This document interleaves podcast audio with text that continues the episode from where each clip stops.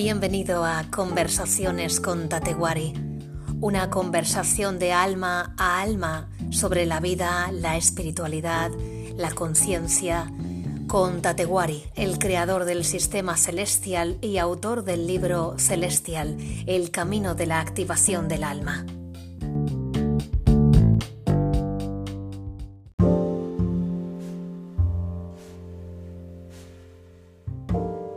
Está claro que se nos pone delante el reto del cambio, de la transformación, del avanzar. ¿Hay quienes aún, Tatewari, se niegan a despertar? Probablemente es la actitud más eh, generalizada, dado que tenemos como especie una contradicción. Por una, estamos abocados a la evolución como parte de nuestra propia definición de especie, o sea, la especie busca evolucionar constantemente. Y lo vemos en muchos niveles, eh, como la ciencia eh, eh, especialmente, y como la tecnología y otros, otros campos que evolucionan, ¿verdad? El arte, etc. Pero, sin embargo, no sé cómo hay una parte de la conciencia que no desea evolucionar. O sea, hay una contradicción, una lucha entre los que quieren evolucionar transformar y cambiar el mundo, que es parte de nuestra genética, digamos, humana, y otros que están atrincherados en intentar bloquear cualquier cambio que haga que las cosas sean diferentes, ¿verdad? Entonces, yo creo que este estado de no querer asumir el cambio es un bloqueo que, que se llama ignorancia. Básicamente es una posición emocional eh, no basada en, un razonamiento eh, muy amplio, sino simplemente una postura emocional, tal como dicen los tibetanos, que la ignorancia es una emoción, es una postura emocional en la que eh, consideran que toda evolución, todo cambio perjudica de alguna manera los intereses personales. Y este es el problema, porque hay muchos grupos políticos, económicos, sociales, clasistas, etcétera, que están como intentando bloquear que haya un cambio que pueda afectar al status quo. Pero en la misma manera lo vemos en personas, eh, digamos, normales de la calle, que a la vez también tienen miedo de ese cambio, no sea que tengan que afrontar transformaciones que les lleven a cambiar su sistema de, creencias o sus ideas. Y esto es eh, lo que está bloqueando algo que es inevitable y, y que además es lo que trae las soluciones. Es el cambio hacia un mundo más justo, más sostenible, más solidario, se utilizan mucho las palabras, pero todos los eh, grupos de presión bloquean constantemente esto porque ese espacio de la conciencia al que vamos sería también un espacio de mayor libertad y libertad de conciencia y libertad de acción. Y esto eh, puede influir mucho en los grupos que dominan el poder el miedo paraliza y, colapsa, eh, embrutece en, muchas ocasiones y produce este bloqueo que al final nos está ralentizando. Porque si una parte está em, reacia al cambio o al despertar, eso al final nos afecta, esa contradicción nos afecta a todos, aunque los demás eh, estemos en otra cosa. Sí, los que hemos dado el salto hace ya muchos años, lo que hemos descubierto, como el que coge un barco y se, planta delante del Atlántico eh, eh, enfrentándose al Finisterre, hemos encontrado que detrás de ese Finisterre lleno de monstruos hay una tierra. Hay una tierra que es una tierra distinta y es una, una frecuencia de existencia diferente. Hemos descubierto esa nueva tierra, por así decirlo. Eh, lo que ocurre con los que no quieren coger los barcos y afrontar los monstruos es que no tienen ni siquiera la, certeza, ni tampoco quieren escuchar ni hablar de que existe una tierra más allá de sus propios monstruos. Una tierra donde las cosas son distintas y que se llama también esta nueva tierra de la que hablamos a nivel de conciencia, que es una nueva conciencia donde además los intereses personales no son tan importantes y se busca más eh, la conciencia de la prosperidad colectiva, y la solidaridad, como digo, eh, donde una, una forma de pensar, de sentir, de ver, de actuar de, amar distinta, liberada de la tenaza racional, liberada también de la tenaza, ideológica, que esto también es muy importante porque personas de diferentes ideologías se pueden ver bloqueadas a la hora de dar el salto. Cuando te puedes liberar de toda ideología, cuando te puedes liberar de todo pensamiento, de toda eh, tenaza mental, entonces es cuando puedes alcanzar ese otro espacio que para unos es utópico y para otros es diario. Es el lugar donde vivimos. Quizás esas ideologías son equipajes demasiado pesados, ¿no? Para dar un salto hacia una tierra nueva que quizá está lejos o no tan lejos, está, más cerca de lo que creemos porque ya la estamos pisando. ¿Qué vamos a encontrar ahí en una tierra en la que todo lo que cargábamos a nuestras espaldas ya es demasiado pesado y ya no nos sirve. Sí, sí, sí, sí, es muy cierto, sí que es verdad, gracias.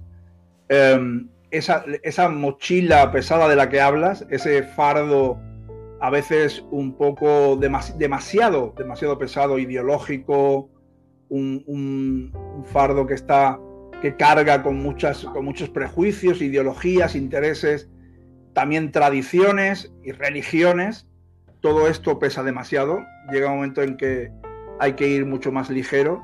Cuando damos el cambio a una frecuencia más elevada, lo que hacemos es ir más ligeros, con menos cargas, también con menos deudas y por tanto todo puede cambiar y puede evolucionar de una forma diferente.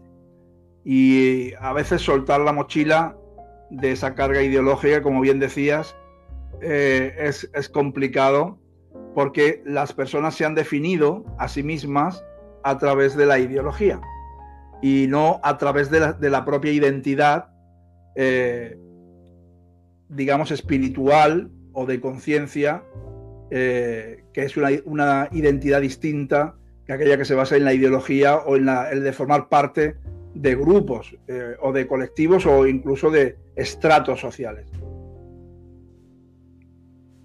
¿Qué implicaciones tiene soltar esa mochila, ese equipaje tan pesado? Es un paso inevitable y además necesario para acceder a la, nueva conciencia.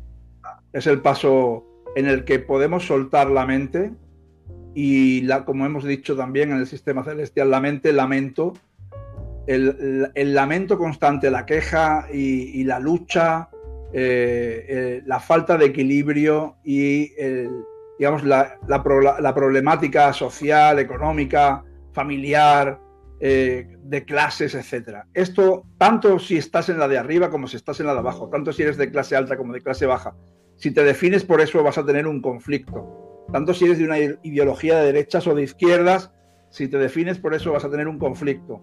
Y este conflicto va a ser para ti más importante que la propia evolución. Entonces llega un momento en que no nos definimos exactamente desde el punto de vista espiritual, por la situación económica que tenemos, tampoco por la situación cultural, tampoco por la situación política, tampoco por la situación familiar, sino que nos definimos por la identidad real de lo que somos. Y esto es un salto, por eso el movimiento, digamos, espiritual de elevación de la conciencia en, eh, eh, el ámbito de las masas es complicado, es complejo, porque eh, hay mucha variedad y mucha complejidad de estructuras sociales y ha de ser dado, hoy he empezado hablando un poco a nivel social por todas las cosas que también están ocurriendo, pero este paso debe ser dado de forma individual.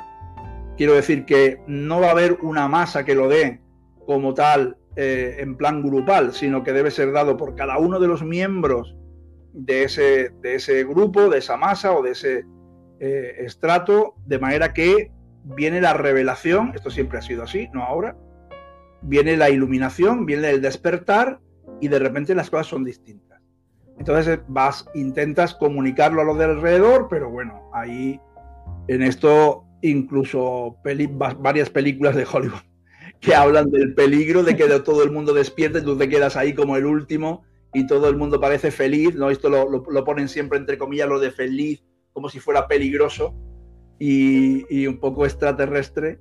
Eh, y, entonces esta autodefensa, ¿no? Para intentar sostener los valores antiguos de lo que es lo humano y sin embargo los valores más esenciales de lo humano es precisamente uno de los principales es evolucionar. Así que es una cuestión personal, es una cuestión de responsabilidad y quizá porque tanta definición parece que hace que todo pierda el sentido y al final eh, la veleta eh, se vuelve loca y, no se sabe la dirección, no, no, no, se sabe ni por qué se está caminando ni en qué dirección. ¿no? Eh, quizá si lo que se compartiera fuera más lo que funciona, fuera en, desde otra visión, desde otra perspectiva, desde lo que sí mm, se apoyaría el que sí y mm, se daría fuerza a, ese compartir desde otro lugar. Sí, yo creo que los artistas son los que hacen esto. Eh, además de los guías eh, de, espirituales, ¿no? aunque hay mucha variedad en esto, pero los artistas lo que hacen sí exactamente este compartir desde la conciencia, lo han hecho, eh, ha habido una gran revolución desde el principio del siglo XX y, ah, esto todavía está por integrar socialmente. Se han integrado, digamos, en los mercados, ¿no? que, son capaces de pagar millones y millones de, dólares por, por, cuadros cubistas o, abstracciones eh, de diferentes artistas o, cuadros más o menos eh, irreverentes o obras, instalaciones, etcétera. Pero a nivel general, todavía, aunque se ha integrado de una forma social, no, hay una, real, una, realización de, esa transformación que supuso los cambios del, siglo XX y ya estamos en el siglo XXI, con lo cual ahora esto es como que hay que llevarlo ya, eh, hay que traerlo de casa. Quiero decir que hay algunas cosas que, las personas tienen que haber dado saltos de conciencia, liberarse un poco de los eh, prejuicios sociales, religiosos, económicos, culturales y, tener una mente mucho más abierta, más creativa, más expansiva. Pero lamentablemente no es así en muchísimos casos y aún existen conflictos sobre si tal o tal, tal tipo de música es música, si tal obra de, de arte abstracta o de expresionismo abstracto es eso no arte, si eso lo hacen o no lo hacen los niños. Yo escucho cosas todavía que me sorprenden. Entonces, si eso pasa en el mundo de lo que es el, ámbito cultural y artístico, eh, imagínate en el ámbito de lo espiritual, que llevamos como 2.000 años de, un cristianismo sin integrar, 2.500 años de un budismo sin realizar, y, podría continuar, ¿no? Eh, con todas las tradiciones, donde ha habido maestros o guías que han sido capaces de abrir la conciencia, decir las verdades, pero después ya se han cargado los que vinieron después, en los siglos posteriores, de tamizar, controlar, direccionar y luego adocenar y luego eh, sepultar las enseñanzas hasta convertirlas en, en normas sociales, en moralidad y en formas de control de la, de la población, básicamente da la sensación de que todo debería ser mucho más sencillo. Fácil, sencillo y natural es la realidad y es la verdad y es el camino. Y toda esa complejidad no deja de ser ilusoria. Eh, es perfecto, ¿no? Porque realmente todo ese juego es un juego mental de complejidades innecesarias que evitan ver lo sencillo, pero lo sencillo siempre ha sido complicado. Vamos a ver. Lo sencillo siempre ha sido complicado de, encontrar, ¿no? La simplicidad, la sutileza, y, lo que es eh, eh, la pureza esencial de las cosas ha quedado siempre relegada a un grupo privilegiado de personas cuya sensibilidad les permitía acceder a ese nivel de conciencia. Y es sencillo en, una cosa, eh, de una forma importante, porque no es un proceso mental, la complejidad viene de lo mental, pero es un asunto de sensibilidad. Este es quizá el, el movimiento necesario en, la actualidad, es no pensar tanto, no tener tantas eh, eh, direcciones mentales posibles, y informaciones contra información en la posverdad y todo esto, porque ahí no hay manera de, aclararse, no existe la manera de, aclararse, cada vez lo vemos más en los, en los eh, medios de, las redes sociales, y este, este, esta imposibilidad de aclararse es debido a que falta la sensibilidad, es escuchar con el corazón. Es, lo es, es un, algo sencillo dicho tantas veces, pero es escuchar con el corazón, es simplemente escucho una noticia, esa, noticia me lleva al odio, no la escucho, básicamente. No, no voy a dejarme manipular por una noticia que desea generar en mí odio, frustración, ira, etc. Voy a intentar sentir, voy a intentar escuchar lo que realmente está pasando a la gente que me rodea. Voy a intentar sentir y, escuchar lo que dice, lo que hace el otro, el que parece que es mi antagónico.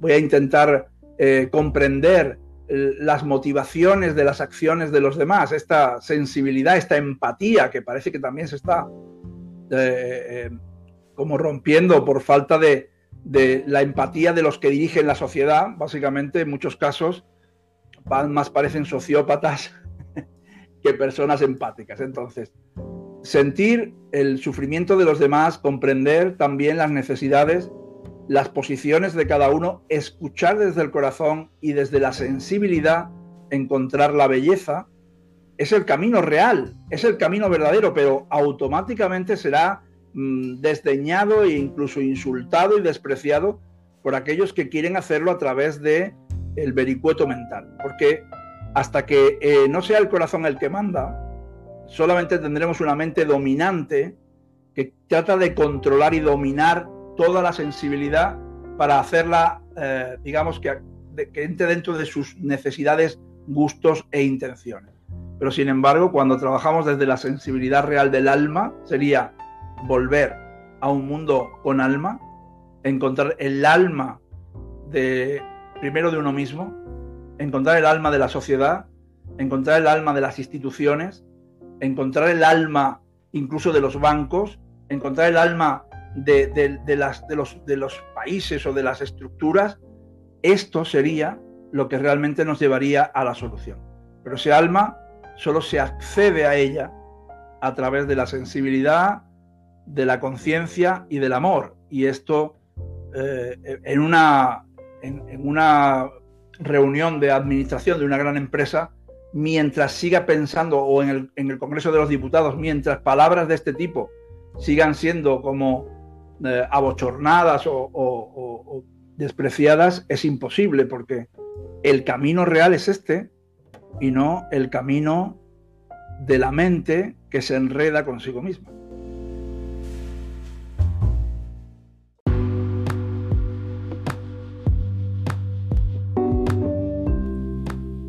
Conversaciones con Tatewari. Gracias por la escucha. Te esperamos en el próximo episodio. Vive, siente y comparte.